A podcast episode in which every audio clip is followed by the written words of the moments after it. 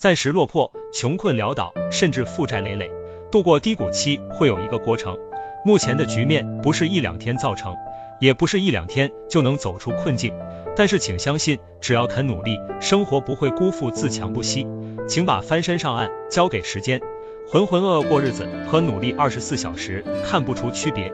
三天看不到变化，七天也看不到距离，但是三个月后已经把眼泪擦干，半年以后告别彷徨不安，两年后会看到麻木后的风轻云淡。只要肯付出，时间不会亏待你，请相信时间会让你一步一步走出人生的阴霾。愧疚悔恨于事无补，事已至此，接受现实。所谓的大事扛过去了都是小事，活在当下，拥抱希望，活过了今天就有明天，太阳还会再升起。咬牙坚持，熬着熬着都会过去的。没有选择余地，没有资格放弃。为了家人期待的目光，为了心有不甘，再苦再难也要坚强。心存光明，砥砺前行。